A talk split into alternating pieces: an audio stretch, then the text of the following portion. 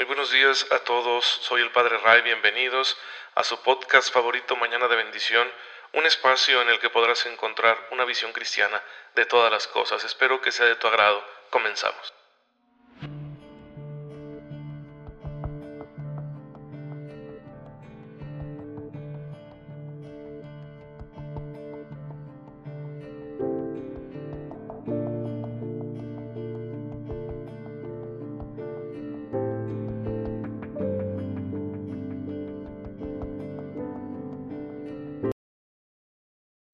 Tengan todos ustedes, hermanos, que tienen la bondad de escuchar mañana con mañana este podcast que está destinado con mucho amor para que todos podamos reflexionar en nuestra fe, profundizar en ella y claro, pues esto nos ayude a ir creciendo en santidad, ir creciendo en virtud, ir creciendo en nuestro compromiso con el Señor, que es un compromiso de amor. No es por obligación, no es porque nos sintamos forzados, es porque estamos agradecidos con el infinito amor, la gran misericordia que Dios nos ha tenido, que nos tiene y que nos seguirá teniendo porque Él es fiel. Nosotros somos los que podemos ser infieles, pero Él es fiel. Así que e, es todo ganar, ganar con el Señor. Pero sí hay que irle respondiendo, porque si no respondemos, ese ganar, ganar no va llegando a nuestra vida en plenitud, sino que nos vamos quedando atorados. Y bueno, la iglesia celebra hoy a San Juan Pablo II, sí, el Papa misionero, el Papa viajero, que le dio un nuevo rostro a la iglesia, que le tocó aplicar al mismo tiempo que a veces regular todas aquellas reformas surgidas del Concilio Vaticano II. Fue un, gran santo, sin duda.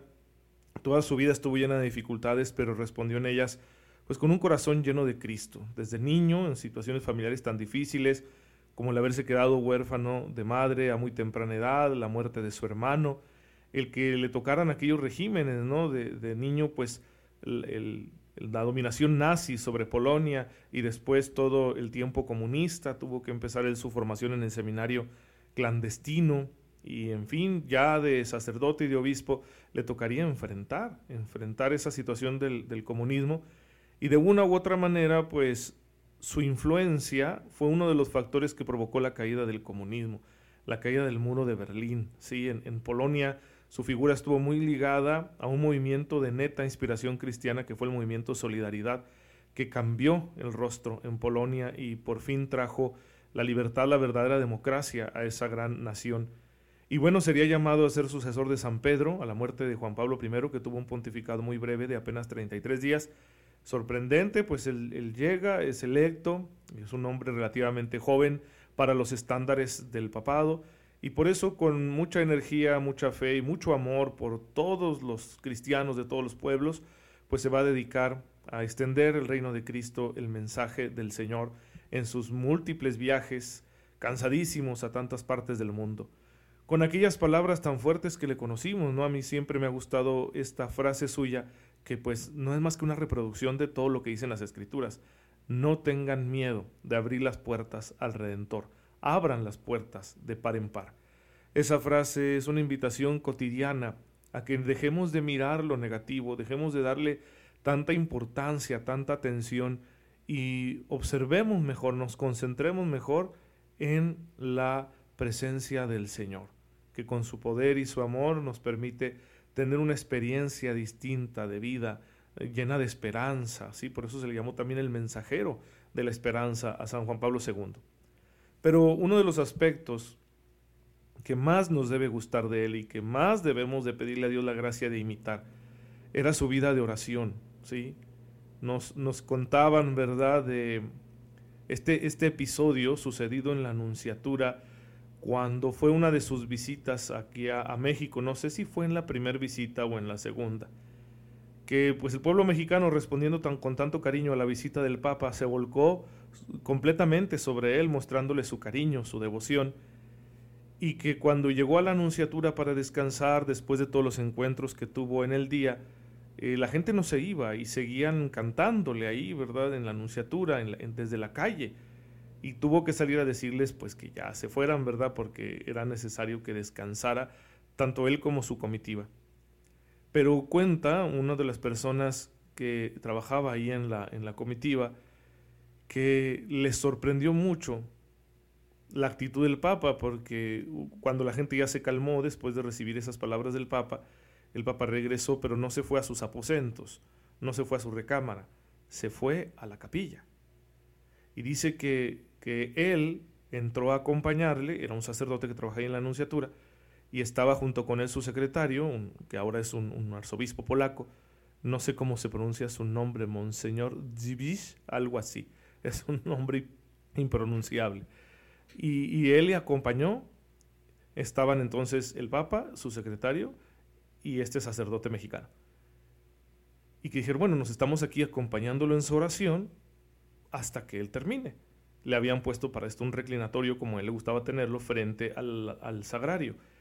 Y él, el Papa llegó, se arrodilló, puso su rostro entre sus manos, dicen que era, era una manera como él acostumbraba a orar, un gesto muy suyo. Dice, duramos tres horas. Pensamos que el Papa iba a hacer una simple oración ya antes de dormir y luego ya se iba a ir a dormir. Si duramos tres horas ahí acompañándolo, el sacerdote mexicano decía, me costó mucho, ¿verdad? Pero me admiré de la virtud del Papa, que toda ella provenía de su fe, de su oración. Hermanos, esos aspectos ocultos son muy importantes porque son la fuente de ese rostro santo que los santos le ponen a la iglesia, al mensaje de Jesús él no estaba haciendo otra cosa más que lo que nos enseñó el Hijo de Dios. Porque también Jesús, como recogen los evangelios, se retiraba a orar en silencio, a estar a solas con su Padre. Pues nosotros tenemos que hacer eso. Si queremos llevar una vida de coherencia cristiana, si queremos cumplir los mandamientos de la mejor manera posible, sin oración no se podrá dar esto. Hay que llevar una vida de oración intensa. Dios nos dé esa gracia, hay que pedirla todos los días. Bien, pero ya entrando en materia, digo, hoy celebramos a San Juan Pablo II, estamos muy contentos, pero acuérdense lo que estamos estudiando aquí en Mañana de Bendición, los mandamientos, y estamos con el cuarto, de honra a tu padre y a tu madre.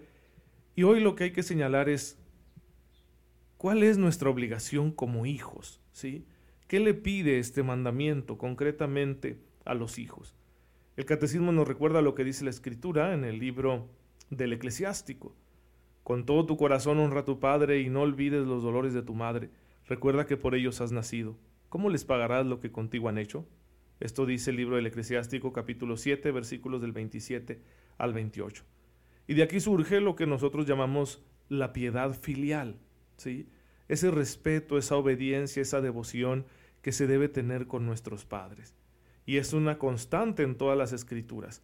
Dice Proverbios 6 del 20 al 22, Guarda, hijo mío, el mandato de tu padre, y no desprecies la lección de tu madre. En tus pasos ellos serán tu guía. Cuando te acuestes velarán por ti, conversarán contigo al despertar. Lo mismo dice Proverbios 13.1. El hijo sabio ama la instrucción, el arrogante no escucha la reprensión. El primer deber del hijo es dejarse acompañar en ese proceso educativo que le permitirá crecer y convertirse en persona.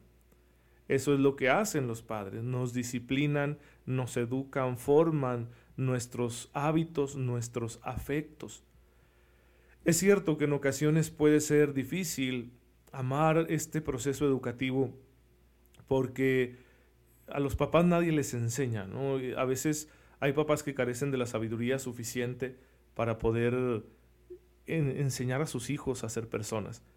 O, o papá y mamá padecen alguna patología emocional, psicológica, y bueno, pues va a ser duro, ¿no? Para los hijos, porque eh, a veces es inevitable que los padres lastimen a sus hijos en la proyección de sus propias inconsistencias o limitaciones, o peor aún, cuando falta el ejemplo.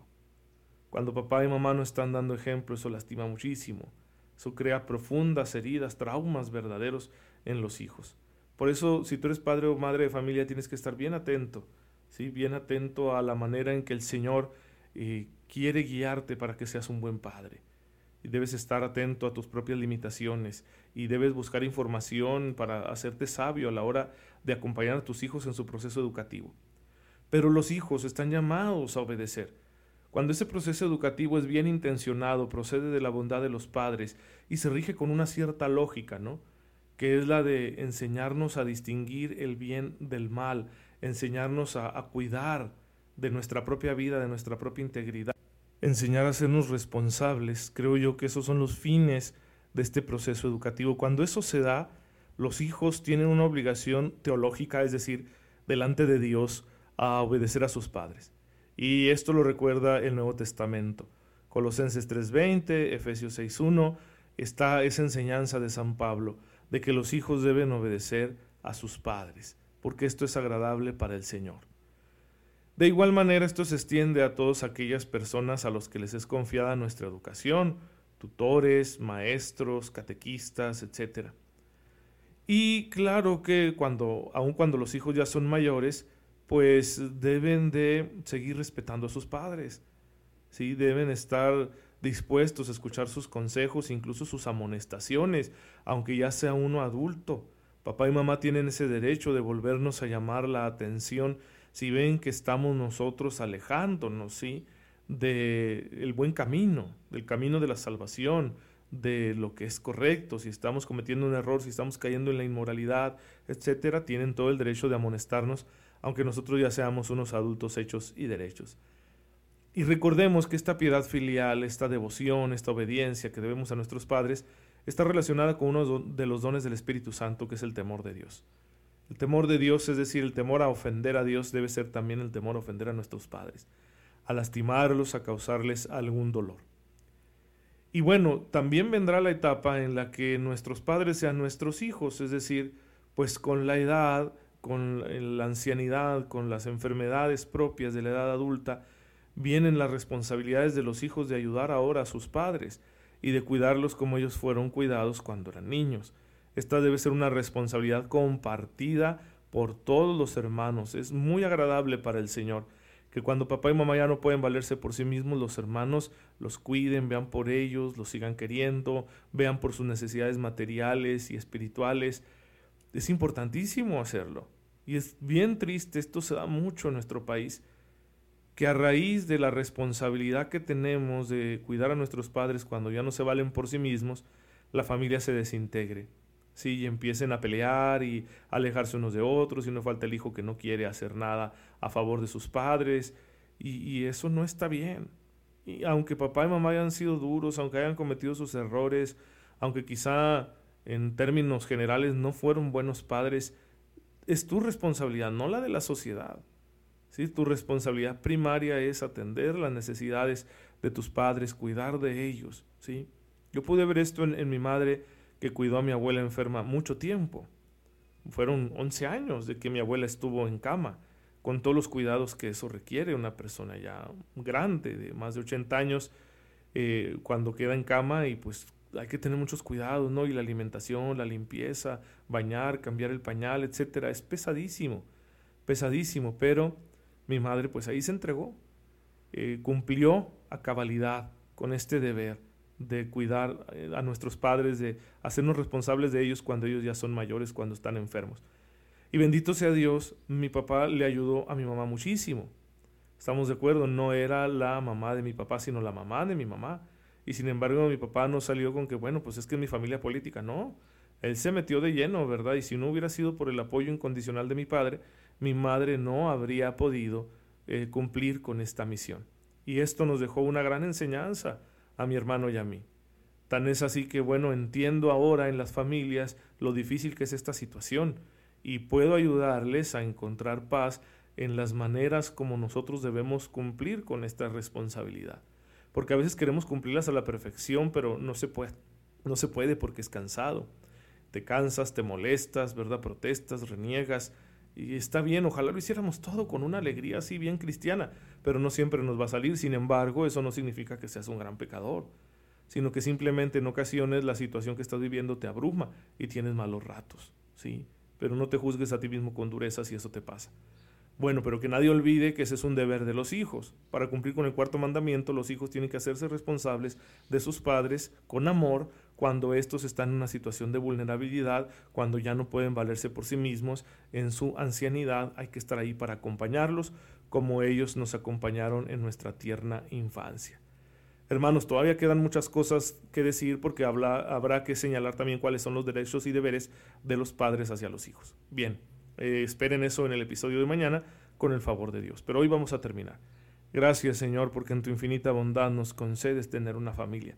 tener unos padres. Ayúdanos a respetarlos, a quererlos y a servirlos todos los días de nuestra vida, de forma que haciendo esto te agrademos a ti y nos vayamos encaminando así al cielo junto con nuestra familia. Por Jesucristo nuestro Señor. Amén. El Señor esté con ustedes. La bendición de Dios Todopoderoso, Padre, Hijo y Espíritu Santo, descienda sobre ustedes y los acompañe siempre.